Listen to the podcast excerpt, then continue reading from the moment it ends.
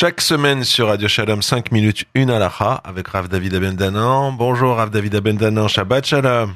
Shabbat Shalom Bernard. Et Shana Tova, hein, on, se, on se garde le plaisir pendant encore quelques jours de se redire euh, Shana Tova.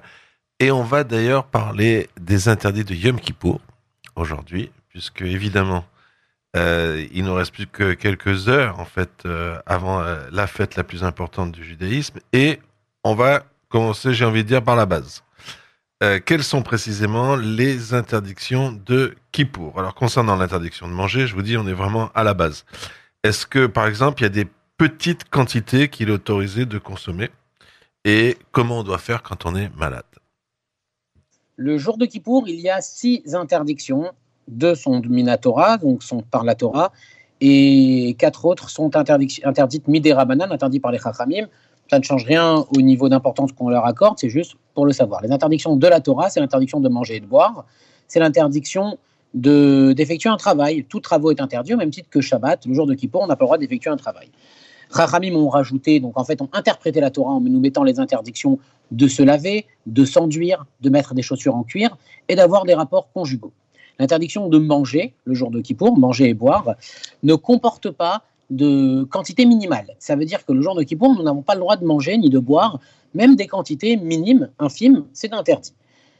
Là-dessus, vous m'avez demandé, mais comment doit faire quelqu'un, comment peut faire quelqu'un qui est malade?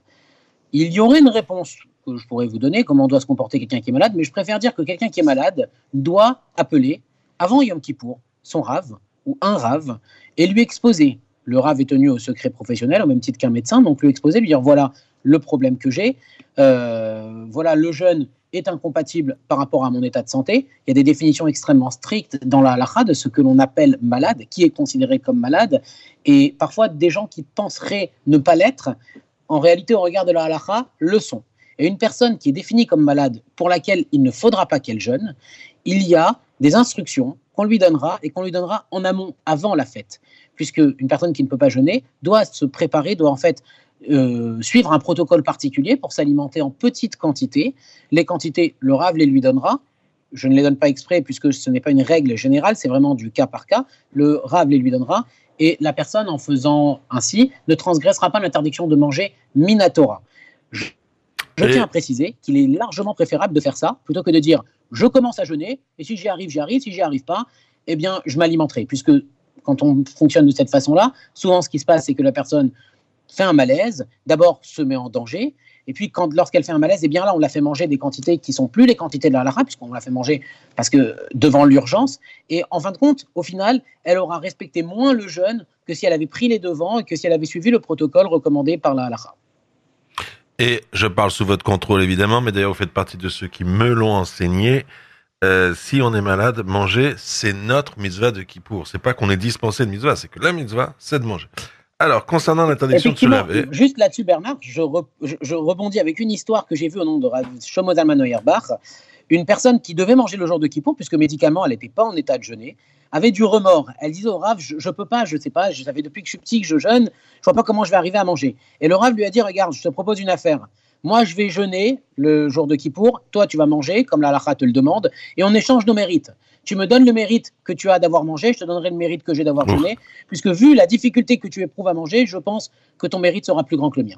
très beau, très beau. Shamaï lui-même, Shamaï, pas, on, on remonte à, à vraiment au cœur du cœur du judaïsme. Shamaï, il devait donner à manger à son bébé, il voulait le faire manger avec la main gauche, il dit au moins je vais faire un chinou et quelque chose, montrer. On lui a dit tais-toi, donne à manger au bébé. Alors, concernant l'interdiction de se laver, en quoi consiste-t-elle exactement? L'interdiction de se laver le jour de Kippour, c'est l'interdiction de se laver et de tirer profit du fait que nous sommes en train de nous laver. Par conséquent, les Chachamim ont demandé de limiter le contact avec l'eau le jour de Kippour. Netilat Yadayim du matin, c'est jusqu'à la fin des phalanges. Et Netilat Yadayim aussi lorsqu'on sort des toilettes jusqu'à la fin des, jusqu'à la dernière phalange. En revanche, les Netilat Yadayim qui sont plus techniques, par exemple Netilat Yadayim du Kohen avant de faire Birkat Kohanim, fait un Netilat Yadayim classique. Parce que c'est pas un Yadayim pour en tirer profit. Là aussi, il faut préciser que si les mains sont sales, quelqu'un s'est sali les mains le jour de Kippour, quelqu'un s'est sali n'importe quelle partie du corps, dans ce cas-là, lorsqu'elle va se laver, ce n'est pas se laver pour tirer profit, c'est laver dans un but purement utilitaire. Là, ça va être autorisé de se laver. Je vous parle de ça, puisqu'il est donc autorisé le jour de Kippour d'utiliser on l'a dit plusieurs fois, mais on le répète, du gel hydroalcoolique, puisque là, on n'est pas du tout dans un but de tirer profit du lavage des mains, mais dans un but utilitaire d'éliminer les résidus de virus qui pourraient être posés sur les mains. C'est donc autorisé et même fortement recommandé le jour de Kippour. Sachant plus qu'on protège les autres, donc on a toute la raison. On rentre à la Sina, s'il y a du gel, on en met sur ses mains. On continue.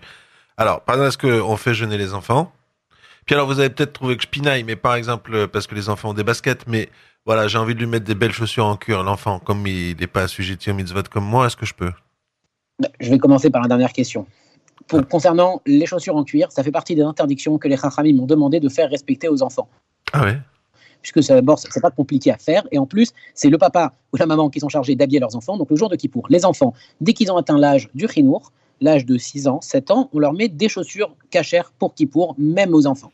Concernant l'interdit, et ça, peu de gens le savent, et malheureusement, mettre les chaussures en cuir aux enfants. Ah Mais d'un autre côté, on voit que certaines personnes veulent entraîner, et prouvent peut-être parfois une certaine fierté, à faire jeûner leurs enfants tôt. Il faut savoir que ça, par contre, dans la halakha, ça n'a aucune base. On ne fait pas jeûner les petits-enfants. Un enfant de 6-7 ans ne jeûne absolument pas à Yom Kippour, rien du tout.